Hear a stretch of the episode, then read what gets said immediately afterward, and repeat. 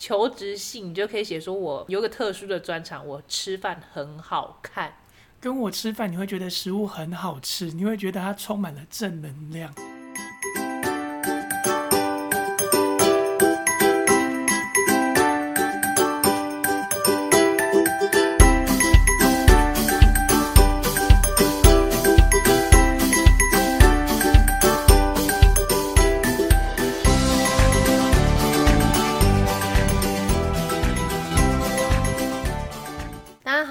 雄端人，我是一号秀芝，我是零号文龙。Hello，文龙。嘿，你是 stay at home 状态？我 stay at home，然后嗯，也算是 work 吧，我也不知道哎。哦，oh, 对啊，哎，最近我发现大家开始就是 work from home 之后啊，大家情绪好像都不是那么稳定哎。有吗？有到不稳定吗？有啊，然后我就看见网络上出现一堆免费的课程可以给大家上，像我老公最近就上了一个网络上免费的一个冥想的练习的课程。他根本没有 work from home，他在练习什么冥想？他可能压力也很大吧？有吗？我的压力才大吧？好啦，他那个冥想课程呢，其实是超级废的，就是我们平常在做的冥想练习，就这样而已。那为什么说人家废？我们平常也在做啊。因为这种东西其实你不需要花钱上，因为你就去看一些 YouTube 的一些影片啊，或者是看一些网络资料，你就可以自己练习这个东西，或是对啊，YouTube 影片蛮多的，教你怎么冥想。他也没花钱吧？因为它是开放免费让大家体验的。如果正常来讲，它没有开放的话，它是需要被收钱的。哦，天哪，它原来是要收钱的哦。不止像我老公参加那个冥想课程，我之前我一些网络课程的网站呢，让大家试用的一些短片，邓慧文啊，还有一些瑜伽老师啊，那种本来都是要 charge 钱的，现在都不用了。但是最近大家 work from home 啊，有没有什么心得啦？就已经在家窝的前几天，还是你昨天啊？你说你最近工作在家里工作压力大到你都有幻听跟幻视？就是今天呢、啊，不是压力太大啦，是睡得太少。因为我最近真的很忙。你很忙，不是因为你 work from home，而是因为是你的你的工作或是你的论文的压力吧？对，因为我的东西它要花很多的时间去弄，变成我的睡觉时间被压缩的很。我睡觉只是为了让我有精神继续工作。做而已。可是我要跟你讲，你你有幻视这个症状。我要跟大家讲，如果你有时候工作太累，不只是工作太累，而是你长期累积下来的疲惫，造成你有时候眼睛你会看到黑色的影子的时候，这时候你真的要好好的睡觉，以及好好的吃东西，甚至你去看中医都没有关系，表示你的那个血气不足，造成你的气有没有？你身体上的气没有办法分泌到那种眼睛很小很小的血管。才造成你那个眼睛会有黑点点或是黑影，所以你真的要好好睡觉。幻视有啦，我会看到很奇怪的小小的黑影而已，类似飞蚊症这样子，对不对？对，大概是，但是它比飞蚊症大一点点，可能飞蟑症吧，蟑螂的感觉。小蟑螂，这个时候如果大家有飞蚊症或者是飞蟑症，这飞蟑症是你自己想的啦。对飞蚊症，但有飞蚊症，真的你要好好的吃东西哦。要休息一阵子，其实它就好，它并不会是永久的一个状态，大家不用害怕，你只好好休息它就好了。不会，因为我知道我只要睡好就没事。但是如果你又太累，它又会跑出来，这个是我的经验，因为我之前不知道为什么有一阵子它真的也跑出来，我也没有很累哦，但是它就跑出来，可能是身体长期的疲惫吧。然后之后我还跑去看医生哦，我就跟医生说我的眼睛常常会有黑影，不然就是有看起来很像那种变形虫的东西在我的眼睛前面。但是它其实是半透明的，我是可以 see through 的，就可以把它看过去，它不会雾雾的。然后医生说：“哦，那、你就太累了。” 而且他是西医的眼科医生哦，他说你太累。那这个是正常的，你多休息，它就好了，它不会一直在那边。他有时候还会叫我去看中医。我还有一个听到声音的时候反应会有点大，为什么？你说太累的时候吗？非常累的时候，我对那个声音的反应会太敏感。我对声音很敏感的时候，通常是半夜。就是大家很安静的时候，有一个怪声音就觉得很奇怪，是什么东西，我就会跑过去看。哦，我也是。我是你是半夜吗？没有，我是早上。早上是不应该出现那个声音的时候出现的声音吗？因为我的隔音门窗可能很厚，那我又听到有声音，我就会去看一下。那是正常的啊。如果是我，我也会啊，因为你是在不应该听到那个声音的时候听到的，所以你一定会去看，我也一定会去看啊。只是以前不会吓到啦，然后最近会吓到。好啦，吓到可能就是你自己心理状态的问题。有一个朋友，他说他当兵的时候压力太大，真的精神出现问题。题。嗯，他看到什么？他的压力太大，是混合着过去心理伤痛的那一种。你说精神出问题是什么问题？真的会有幻听，他的幻听是听得到声音的那一种，是人家跟他讲话的那种幻听吗？对，他真的会有人跟他讲话，然后真的会看到有人在跟他讲话的。那我觉得他是卡到阴的，尤其在当兵的时候，也有可能。然后他就去精神病院住了。真的假？他是等一下，他觉得他去精神病院住，那为什么他不是第？第一时间说他要去请那个师傅帮他把鬼弄走，卡到阴的地方弄走，因为他是阿门。哦，那应该就要找那个啊，他们的那除魔师、驱魔师吗？驱魔仪式吗？驱魔师，对，他们是驱魔师。哎、欸，但是在阿曼的世界，好像驱魔不是这么容易的事。如果是在阿门的世界，好像是天主教才会有驱魔；如果是基督教，好像不会，对不对？基督长老教会的，他们是不相信驱魔这个仪式的那一派，所以他只能去精神病院。那去精神病院他就好了吗？就好了，真的是他过往的压力伤痛。不是，那我觉得他是卡到音，因为去到精神病院就没有鬼了。哎、欸，对耶，精神病院里面完全没有鬼耶。对，因为里面比鬼还恐怖的人很多，你知道吗？然后精神病院里面的鬼会觉得说，这边的气场好像不适合我，所以精神病院没有鬼。对，这时候人比鬼还可怕。是不是他到精神病院之后就好了？然后不久之后，可能 maybe 一个礼拜他就出来了。所以他是卡到音啊，他还是有智商啦。好了，我相信智商有，因为平常人也需要智商。我就算没有卡到音，我也得去智商。所以他可能是卡到音加上智商，所以好了。因为精神病院没有鬼就好了。你难怪之前你个二号小时候啊，突然有些行为比较偏差一点，老师会就会叫他去驱魔。哎、欸，对，其实是有效的哦，可能真的是卡到音。对，驱魔其实是有效的。哎、欸，我那个朋友还是双子座的，跟二号一样。哎、欸，这样子你要不要去驱魔一下？我可是我相信你都在家，好像没有什么魔哦。我根本没有魔可以驱。好了，哎、欸，对，说到你最近都在家，最近我也觉得说疫情那个措施分流的措施造成我有点困扰。你又来了，你又要再骂菜市场，你已经骂两三个礼拜了。哪有？上礼拜是你骂的好不好？上礼拜我骂什么？你是说你们家菜市场很多老人还是在聚集啊？其实我没有要骂，对于我们这种要上班的上班族，你市场分流就会造成说。比如像我的身份证号是单数，欸，你，你这个真的真的讲过了。真的吗？哎、欸，我买不到菜哎！我认真，你讲过了。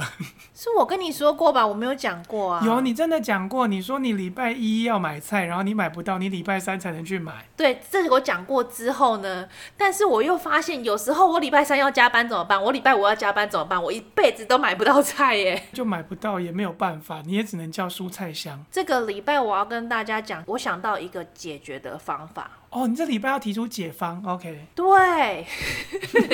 哎、欸，我想了两个礼拜，因为我一直买不到菜，我很困扰。之前有找到一家好好吃的那个麻油米血，嗯、可是我好想去买，但是因为我一直单周日我都在加班，所以我真的一整个礼拜都没有办法去市场买那个好吃的米血来抚慰我加班的心情。好，最后你想出来的方法是什么？通常一个社区或是一个生活区块可能会有两到三个市场，对不对？就是传统市场。嗯。但是你这个每一个传统市场，你不能硬性规定说今天一三就只能一三五的人去，或者是二四六的人去。你应该说这个 A 市场今天是单号，然后 B 市场要是双号，这样子你变成其实大家都有机会去到市场。所以你说这个社区里面可能有两三个菜市场，但是我把这个市场说今天是单，明天是双，对，然后错开单双的日期。哎，秀芝，我有个更简单的方式，你要不要听听看？好，你说啊。你跟那个麻油米血拿名片，然后打电话跟他说，叫他拿出来给你不就好了？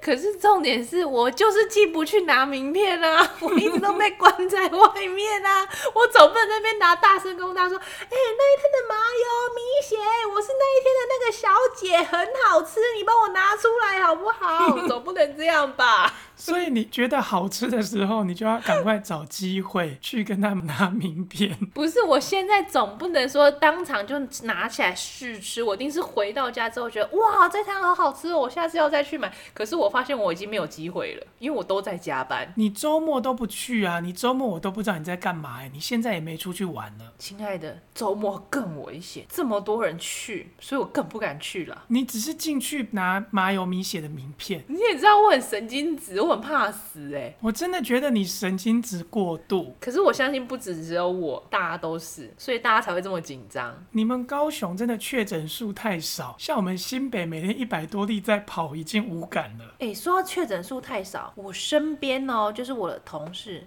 竟然有不少人都觉得高雄的数字或者是南部的数字是假的，他们觉得了，你们觉得呢？我的高雄人朋友也说，高雄的数字可能太少了，我们不能说是假的，会被罚钱，不要跟钱过不去好吗？我没有造谣，我说他们觉得数字是假的，我是觉得啦。可能有些数字还没有校正回归，不会被回归了吧？就不知道飘到哪里去了。为了不要被罚钱，我只能说他还没有校正回归。可是我认为不是没有被校正回归的原因，而是我们根本就没有去验，或者是没有真的把人叫过来说，我们来验看看吧，所以就没有数字啊。你们高雄也不需要验，因为你们每个人与人的距离都可以很宽，没有这么容易传播。对啊，而且。而且现在，就算你是小感冒的人，也不太敢去看医生了，所以可能说不定也验不到你。如果你真的是无症状，或者是你有一点点症状的人，那就是跟家人同住的老人要小心了。既然大家都觉得这个数字有可能是假的，那应该会有很多老人突然死掉一波啊！可是又没有，高雄又没有这个情形，所以我觉得数字应该不会是假的吧？目前都没有官方的数字，我宁愿相信高雄的数字是真的，我宁愿这样相信。确诊者的资料啊是不能外流的，当然啦、啊，不然呢？你以为是乡里之间都会流传？当然啦、啊，因为你最近哪一个老人死掉，你另外一个老人不会知道吗？对不对？我家对面的那一间热炒店是怎么知道的嘞？我们这一栋的打扫阿姨，她在警察局里面工作，可能有个碎嘴的警。警察就跟阿姨说要小心哪里确诊了，啊，阿姨就跟我们这一栋的管理员说，管理员就来跟我说，然后管理员就跟大家说，啊，你仔细想一下，阿姨可能只跟管理员说嘛。阿姨会跟他其他打扫的阿姨朋友说，阿姨一定会到处宣传，可能还会跟邻居说，啊，邻居都知道了。而且阿姨碎嘴到什么程度嘞？阿姨不止跟我说那间店的人确诊了，她还说那间店的人住哪里。等一下，那间店的人不是住那间店的楼上哦？不是，他们住在附近，然后连他居住的区域我们都知道了。哦，天哪，那个碎嘴的警察真的很碎嘴呢，真的是碎嘴，所以乡里之间一定都会流传。我相信啦，因为现在都市人很疏远，可是这种事情坏事还是传千里嘛。没有错，坏事一定会传千里。好啦，哎、欸，我们今天进入一下我们的主题，闲聊够多了吧？秀芝，你觉得四个人在家打麻将到底合不合理？四个人，四个家人在家打。打麻将很合理。我今天独居哦，住的地方蛮大的，我有点无聊。我跟三个朋友约了打麻将，可以吗？不行，为什么？因为现在法规禁止桌游，禁止不是跟你有血缘或是亲戚或是同住关系的朋友一起打桌游。反正呢，就是你不能跟家人以外的人打桌游的意思啦。好，那我不打桌游，但是他们来我家吃饭喝酒，四个人可以哦，所以不打桌游就可以。对，不打桌游就可以，你只要你们家里面不超过五个人就可以。我曾经跟大家说过，觉得这规定好像蛮怪的，四个人可以做其他事，但不能打桌游嘛。那我又想到一件事，警察要搜查的时候，我们可不可以拒绝他？在这种特殊情况下，你不能拒绝他，他会用可能特殊条例来处理。我也在思考，他们是不是这时候有特殊条例？以前呢，我某个呼麻界的朋友跟我说，警察只要没有搜索票。是不能进到住家里面的。对，没有错啊。但是有这种特殊情况下，我相信他们是有特殊条例的。我不确定啦。我目前听到的故事是说，警察会蹲在门外等人，也太累了吧，太为难警察了。一般人可能笨笨的会开门让他进来看嘛。那如果我们这种刁民就会说，抱歉，我拒绝搜索。对啊，你不能乱进来我家，除非你真的觉得我有犯法。可是他就说你有犯法嘞，他就进去看你啦。我说啊，你没有违法事实啊，你怎么主观的认定我犯法了？已经是法律的层次了，所以我们真的我们没有查资料，好不好？我实在不能回答你这个问题。我要写信给大麻律师问他这件事。好啊，回来给我们，然后再跟大家解释一下，好不好？教大家要怎么当刁民。我有一次在高铁站看到一个翘屁股的警察，我好喜欢哦。我看到的都是老警察。我下次去拍拍照给你看，他是一个年轻的翘屁股警察，他屁股翘到我都觉得他的那个裤子是定做的，他才能撑住他。哎、欸，有可能哦，有些警察们会故意定做自己的西装裤，让身材看起来好一点。真的不错，真的不错。下次我去推荐他一下。推荐大家一下，秀芝，请问一下，一个警察会定做自己的西装裤，你觉得他是异性恋吗？敢，你为什么要破坏我？Oh my god，你怎么这样？我以为你要跟我说，如果一个警察会穿定做的西装裤，你觉得他是真的警察吗？不，你觉得他是异性恋吗？异性恋会在意这种事吗？也是，哎、欸，他屁股真的很翘，哎，我都想说他怎么练的，有可能真的是练故意练的。好，所以健身又定做西装裤，请问一下他是异性恋吗？好啦，你已经跟我讲过，我知道了啦。哎呦，欣赏一下嘛，有机会就叫他脱裤子啊。我们刚刚聊到了群聚，对不对？我们发现了，群聚杀手是谁？要北亚邻居。哦，对，我们刚刚想说，为什么警察会知道你家有超过五个人，或是你家在打桌游？如果说像你家那个那个隔音这么好的窗户之下，如果人家还知道你家在打桌游的话。那肯定是谁要背啊？可能是你们家的警卫。如果真的有人来要我的话，应该是可能是警卫或者是五楼的。五楼的，对。只是五楼他没有要过我。我曾经有一次呢，太吵啊，那时候是疫情前，所以没事。太吵啊，但是没有邻居检举我，可能是我的窗户开着，隔壁栋或是哪里附近的居民觉得我很吵，因为他们家没有隔音门窗。啊，我的窗户都开着，吵到他们，所以呢，警察进不来，因为不是我们这一栋的人，不会有人帮他开门嘛。警察只能在对面。哦，对，你的这一栋的邻居，大家的隔音窗非常好，所以根本不知道你很吵。所以警察只能在我们家的外面数是哪一楼，然后又进不来。啊，他数也只能在那边一直数，一直数，也不能做任何事。的确啊，他又不能空降，现在警察又没有这个能力，CIA 才会有的空降的能力吗？他还要吊绳索在我家顶着，然后再空降敲窗户，就是纯粹是你家太吵，要跟你规劝一下说，说先生，你家有点太吵了，人家有在检举你了，请你 keep it down 好不好？所以我才知道警察他们会在外面蹲点，最主要也是你家对面是警察局，他不用蹲点就知道了。是啊，他如果真的吵一点，他可能要蹲点了。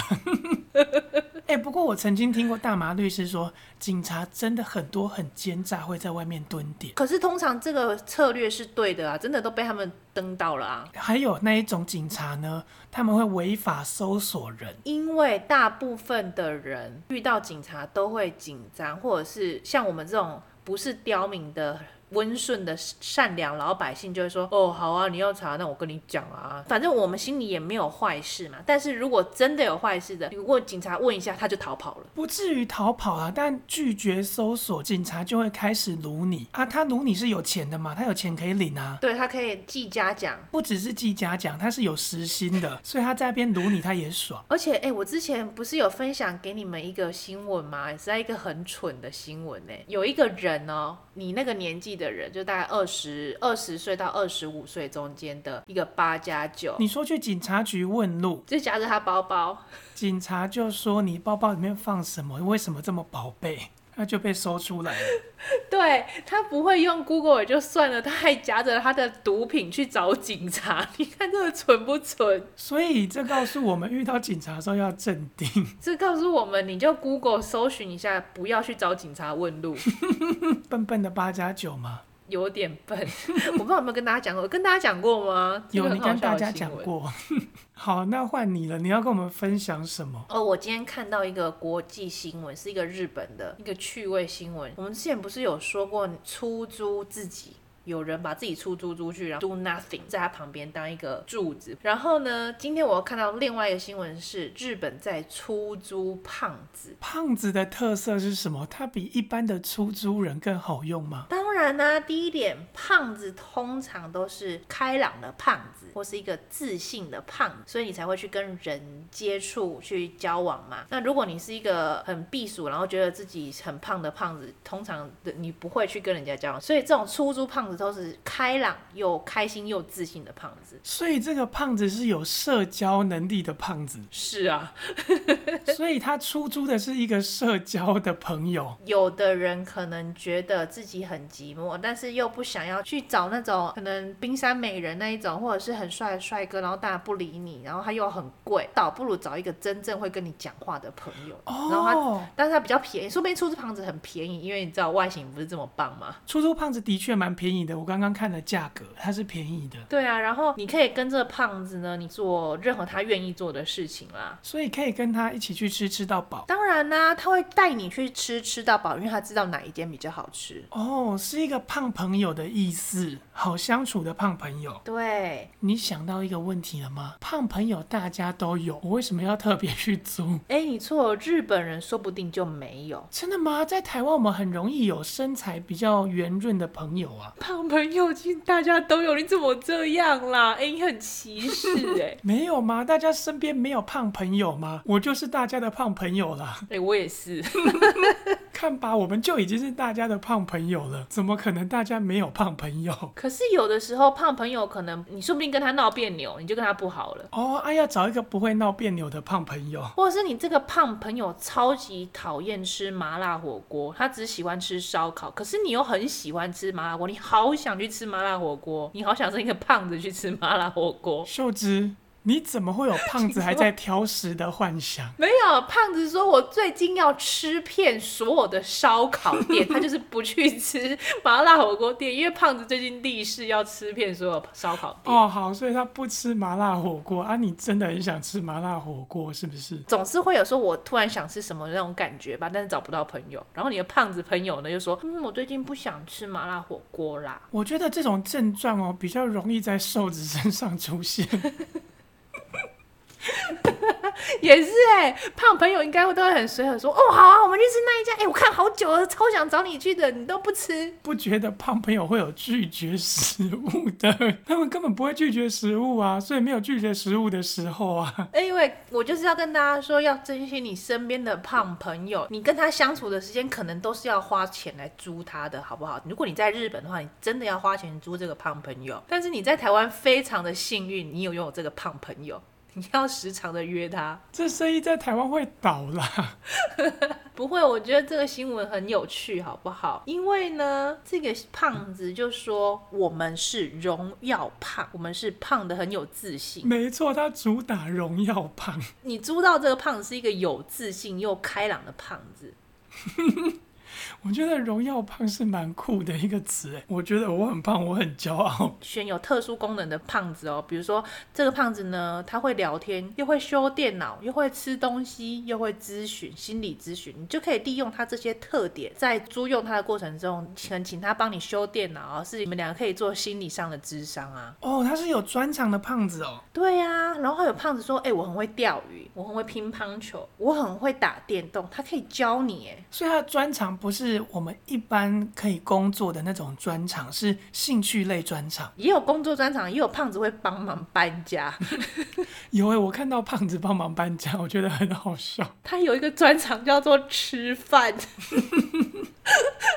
我想说，你吃饭都能当成一个专场，到底是谁不会吃饭？我跟你说，吃饭它真的是一个专长。有些人吃饭吃的不好看，但是胖子吃饭，你觉得会很好看吗？有些人吃饭很好看呢，像我以前曾经有个朋友称赞过我，他说跟你吃饭，我觉得食物都好好吃哦。啊，他是个瘦子 啊，那阵子我又特别胖，我不是只有胖，我是特别胖。我看到食物就很兴奋，所以他跟我吃饭，食物很好吃。我那时候会看到食物的时候，就一边吃边跟他说多吃一点，这个很好吃哎，这一种。哎、欸，的确是一个开心的胖子哎。对啊，所以这种时候吃饭就是他的专长。长了嘛？也是。好了，你这样讲我也相信你啊。吃饭你可以把它写进专场里面。是的，求职信你就可以写说，我有个特殊的专场，我吃饭很好看。跟我吃饭，你会觉得食物很好吃，你会觉得它充满了正能量。最近除了胖子可以出租这件事以外呢，我刚刚又收到了一个很奇怪的新闻，这个标题很好笑。嗯，我刚笑出来。这个标题写说呢，警察在车上搜出了白色粉末，这肯定是毒品嘛，对不对？嗯。然后呢，黑人男子欲哭无泪说：“那是我女儿。” 大家觉得好不好笑？哎、这个梗非常的地狱耶！白人警察去搜索黑人的车，认定他是毒品，可是没想到那是他女儿的骨灰，可是他不相信。哎、这真的蛮可怕的地狱梗。这个时候我在想，那个黑人一定会跟警察说：“来啊，吃吃看呐、啊！你这么不相信我，你试试看嘛，舔一口。”可是警察绝对不会是，因为他怕那个是陷阱，让他吃下去会有毒的东西。不会啦，顶多毒品也就一口嘛，怎么会是陷阱？这就不知道啊。可是我觉得这个新闻非常的地狱梗。讲到地狱梗的新闻，昨天我的好朋友们传了一个新闻给我。哦，请说。我很喜欢那个新闻。有一个八十几岁的阿嬷排队排了两个小时去打疫苗，她很开心的打到了疫苗，但是她回家呢又更开心的吃了肉粽，就噎死了。因为她觉得排队很累，所以她开心的吃肉粽。就噎死了。这个新闻一个重点是阿妈因为排队排两个小时很累，回到家里饥肠辘辘。她已经吃了一碗粥之后，还觉得好饿哦，还想要吃一颗粽。然后在吃粽子的途中，她就噎死了。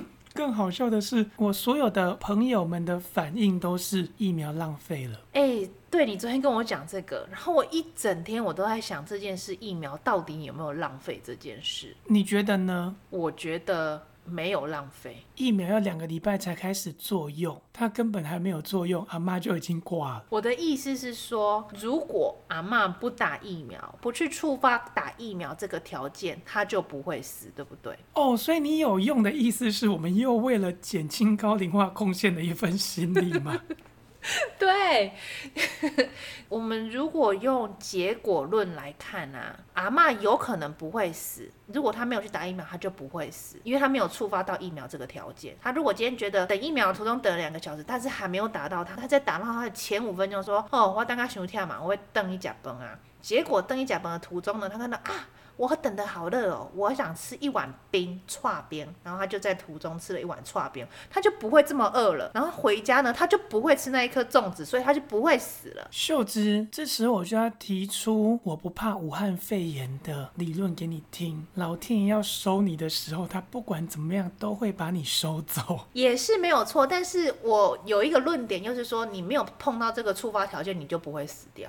你就会有不同的结局。你看过《绝命终结战》对不对？对。他不管怎么样都会把你收走。你错过了这一次，还有下一次。可是你有没有看过那个 Butterfly Effect？哦，你说蝴蝶效应。蝴蝶效应。你如果回去改变，以后的人生就会不一样啊。所以你没有触发到他，你可能就不会死。人会死就是会死。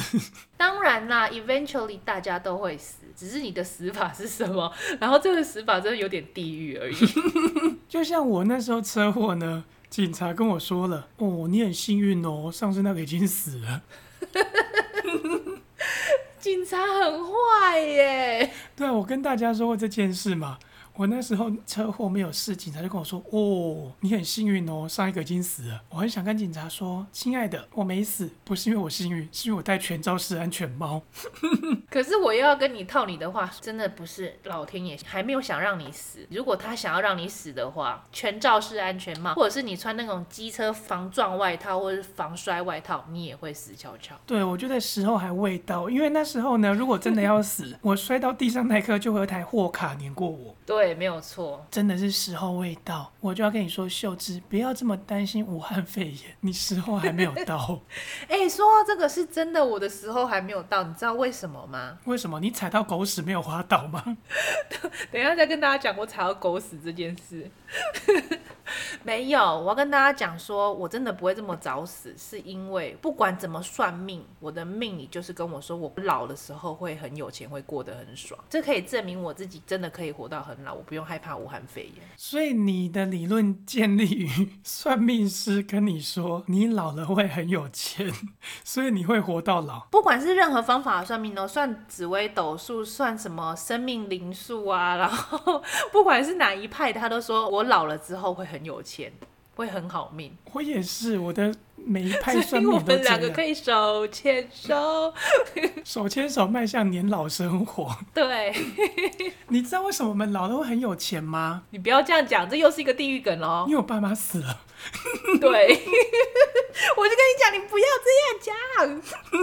但是真的，每个人老了的际遇不太一样。像我们的面相都是有钱的面相，你是吗？哎、欸，你把你的手拿起来。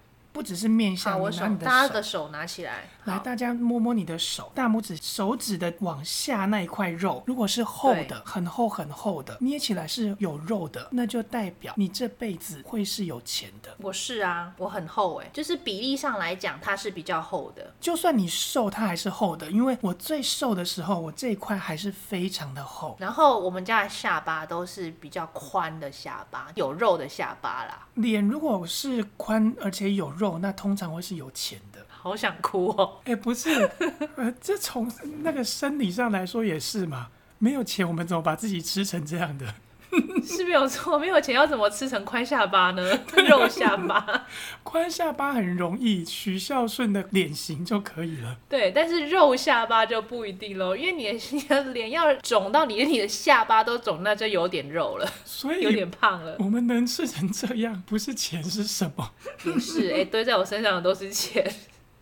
对啊，反正不管任何类型的算命，我都是可以活到老的。所以，我真的大家看一看自己的脸好不好？如果自己还是那种算有肉的脸，大家不用担心，不用像我这么神经质。而且呢，既然讲到面相了，我们就继续跟大家说，爱笑的人真的运气不会太差，请多微笑一点吧。哦，你看到一个什么新闻了吗？没有啦，我只是觉得我有些朋友他们说运气很差，特别是我曾经有一个朋友运气超差，他的脸型呢就少了一点的。除此之外，他不爱笑哦，随时又散发着负能量。啊，你觉得这样的人运气会好吗？哎，这的确，我要跟大家讲说，大家要练习一件事情，就是你不管在你的工作场合啊，或者是你的家庭也就算了，家庭你其实也可以练习啦。你突然走一走，可能有时候走到，或者是可能你走个楼梯，或者是你突然错身而过，你给对方一个微笑，对方可能刚开始会觉得很奇怪，对你有敌意的。你的同事，或是有敌意，或是你本来没有这么常接触的人，你给他一个微笑，给你的印象会是好的，然后你就会比较容易跟他相处。就算你从来没有跟他讲过话，可是你给他一个微笑，你时常这样给他一个微笑，就算不认识的人，你以后做事会比较好做事。而且我们在关心人的时候，记得露出一下微笑，因为有些人呢，他关心人的时候是不会露出微笑的，就好像他在质疑你。没有错，他在 judge 我们的生活。这不就是我妈吗？对，其实他在关心。我们但只要露出微笑，一切就会好很多。例如，如果今天秀芝在吃麻辣锅，我走过去跟秀芝说：“哎，秀芝，你吃这么辣，要小心一下自己的肠胃哦。”这时候呢，如果露出微笑，就会是关心；如果没有露出微笑，就是批评。哎、欸，这是倒是真的，这是真的，所以你真的要常常练习微笑，这样会真的让你的生活带来好运。真的要练习微笑，我有看过那个笑起来是苦笑的那种人，真的不好。你说你的、那个、感觉命很差，不要讲，不要讲，不能讲。我人没那么坏，我要要留点口德啊，文龙。反正没有在流口。人家嫁的不错，人家嫁的不错，好好，好，人家结婚是结的不错的，哈。爸？我不知道啊，我不知道他的结局是什么，我也不知道他事后发展成什么样子。Anyway，他妈妈说他不错啦，爸。等一下，你这样线索蛮明显的。哎，刚刚说到微笑啊，文龙要提供大家一个曾经对男生。都会用这一招，然后这一招蛮必杀的。请说，教大家一下。我们人生在遇到小小困难的时候呢，是不是很容易愁眉苦脸？是。例如我曾经跟男生去爬山，爬山的时候是不是会气喘吁吁、上气不接下气，觉得很累，对不对？对。啊，这时候如果你要跟上面的人说很累，你的表情是什么？当然是皱眉头，就很生气的样子啊。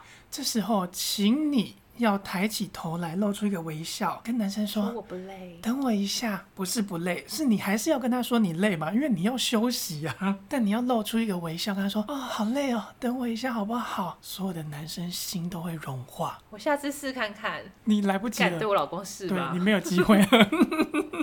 我一点都不想要迷到我老公干。或者是啦，我们可能在路上有时候会稍微摔倒一下嘛，你会吗？呃，拐到脚算吗？算，因为有时候我们走路的时候没有看那个路上的落差嘛。对，我蛮常做到这件事，我前代前不久才这样子嘛。我有时候也会。那我们在约会的时候，男生一定都会在意我们的步伐嘛，都会看着我们。然后我们稍微跌倒的时候呢，嗯、不要骂干，也不要说啊，干我就是会骂干嘞，也不可以，都不可以。这时候不可以这样，要露出一个微笑说啊，等我一下，脚有点痛。这样男生就会觉得天哪，这个女生在遇到困难的时候还是微笑着面对。没有啊，可是我会可爱的说。干，脚扭到，那你就会变加九妹，你会吸引到不同类型的。也是也是，我应该不能加后面的那个套领带。我说干，好痛，好痛，这时候就不会吸引男生了。啊，真的，哎、欸，你知道我那时候刚上班第二个月。我的脚真的就去扭到哦，痛彻心扉的痛哎，是整个那种脚去翻船，然后真的是九十度踩到翻船的痛哎。当然你那个不骂干，真的不是人。我自己是不会这样啦，我会忍住在约会的时候。我就不相信你痛彻心扉的痛会忍住。我骂干，我超能忍。我还不会叫男生帮忙，我会说啊，等我一下，然后他们就会觉得天哪，这个女生好坚强哦，而且还微笑着面对困难。我有一次脚扭到，也是我在前几年的时候，我在我们家附近的高中运动，然后还没有去，就是刚走进那个校门口，我的脚就在草丛里面扭到了。那扭到之后，我。真的又是一次痛彻心扉的痛，那一次痛到让我真的直接躺在地上。那个时候我记得大概是下午时分吧，就是大概五六点的时候，很多人哦，阿上阿北都走过去，但是我就呈现躺在地上看星星的状态，你知道吗？没有阿北来关心你吗？没有，没有，因为我实在是太痛了。他大家都真的很认真的以为我躺在地上看云看星星，都没有人要关心我。你的躺是面部朝下的躺，还是面部朝？朝上的躺，朝上的躺，看天空的那种躺，我真的马上倒下来看月亮。哦，那时候大家真的会觉得你是为了看天空。如果你这时候是大字形的面朝下的那种躺，就会有人来关心你。那是尸体好吗？我不是尸体状态，我是真的躺在地上，痛到直接躺地上，然后我真的没有办法动哦。那个脚扭到那一瞬间，那五分钟十分钟没有办法动，我只能躺着，然后打电话叫我。我老公过来把我搀扶起来，我真的连我自己要爬起来的那个力量，我真的没有，太痛了。难怪没有人关心你，因为你没有痛苦状啊。但是因为我真的痛到我没有办法呈现痛苦状，我爬不起来，然后我只能拨手机。你好歹揉一下自己的脚踝，你如果在那边揉脚踝，就一定会有阿贝来关心你。就是那个很痛的状态，我人生超多次跌倒，是脚扭到翻船。大家如果想要知道这个心得的话，改天可以大家分享。哎、欸，秀芝，你瘦了之后还这么容易扭到脚？应该是说，哎、欸，我以前哦，大学的时候，高中开始，我从高中开始才出现这个病。然后一直到大学，我几乎每一年就扭到一次。我现在哦，我去美国之后才比较好一点，因为我知道去美国、去德国医院的费用非常贵，所以我非常小心走路。然后从此小心走路之后，我就不太会翻船了。小时候是个超级胖的胖子嘛，所以很容易扭到脚，体重有点太重。我瘦了之后就没有这么容易扭到了，可能我也开始会在意一下自己走路的步伐，不要这么快。然后一直到近几年，是因为手机的出现，又让我没办法注意步伐。我真的，我两次最近这几年两次都是因为看手机没有看到地板上有窟窿，所以我就扭到脚了。各位朋友，走路的时候不要看手机好吗？因为我不是个这么爱手机的人，我的 LINE 也不会开通知，所以我不太会扭到脚。对，近几年是因为手机的出现，所以我五个月前扭到的。最近这半年，我有告诉自己不要这样子看手机了。唐立奇跟大家说呢，可以看看你自己的星盘，你的星盘里面如果蛮多星是射手的话，那很容易扭到脚。我没有哎、欸，你没有还是很容易扭，我也没有，所以我不太容易扭。哎、欸，好啊，哎、欸，说到这个唐立奇，你刚刚是不是要跟我说你最近听了唐立奇的心得？哦，因为我这几天非常的忙碌嘛，啊，有时候吉娃娃会在家里面看新闻，我就会骂他，我说我已经在忙了，你还给我听语气这么急促的声音，是要让我骂人吗？所以我就跟他说，给我转唐立奇。于是我就逼他听了唐立奇听五个小时。这时候我五个小时，嗯，他上次直播五个小时。我发现哦，我没有很认真听唐立奇，但我每次头抬起来的时候的内容都差不多。处女座这个月要小心旧情人，因为你是烂好人，所以旧情人会来找你。水瓶座忘不掉过去，所以旧情人也会回来找你。天秤座人很好，朗朗后旧情人也会回来找你。看哪个旧情人不会回来找我？到底哪个星座才没有旧情人？你跟我说。呃，基本上每一个星座的人都有旧情人啦。处女座工作很忙。大家会跟你说能者多劳，摩羯座也一样会听到能者多劳。双鱼座看起来光鲜亮丽，但其实很忙。天秤座有升官的机会，所以你更忙。干哪个星座不忙？欸，我相信你耶，很少人像你这样听满五个小时的，所以大家都是其实听完自己的就走了，不会发现这件事情。对，他只是换一个方式说大家很忙，然后大家会有旧情人，但每个人都会有。然后每个人都很忙，遇到不同的事情忙，遇到不同的话术让你忙。大家可以下次注意一下，我觉得还蛮有趣的。真的，我这次听了五个小时，我才发现，干。怎么都一样。好啦，也算是很特别的发现呐。反正大家生命中要注意的就是这些人嘛，旧情人啊、小人啊、工作啊，不然嘞。金牛座最近家里会有敲敲打打的情况。我在听满五个小时，我每个星座都知道。那很好啊，下次你遇到一个，呃，你们老师说，哎，老师你你是金牛座的哦，你家里最近是不是地板还是有些问题，还是墙壁有些装修？对，你怎么知道？我们家隔壁在装修，干又不是你。秀芝，我跟你讲，这种时候呢，不要说装修，你家最近有地方漏水，对不对？大家家里一定都有一个在漏水的地方。还好哎，我家没有。你家没有吗？二号上次家里就漏水了，他们家的电梯漏水。我家的马桶怪怪的，是不是？你看大家家里的水一定都会出问题，好像都有一些东西怪怪的。没有错，大家家里随时都会有一些问题。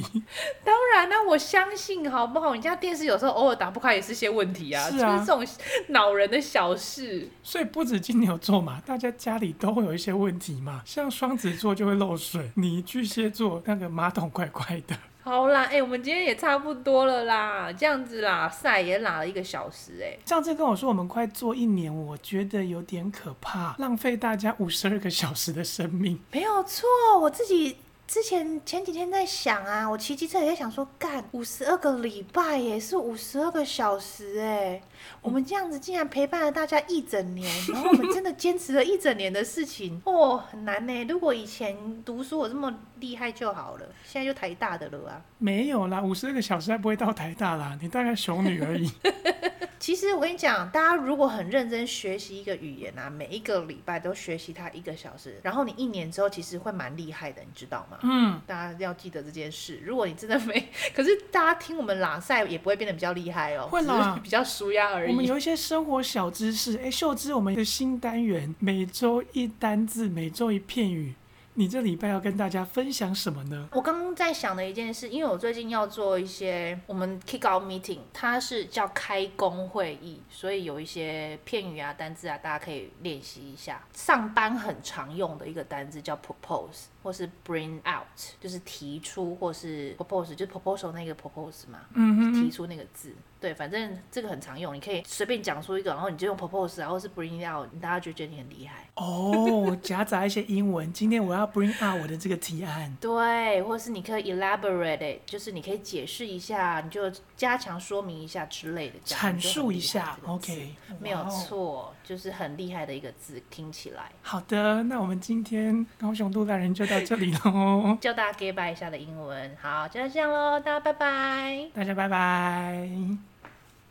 See you.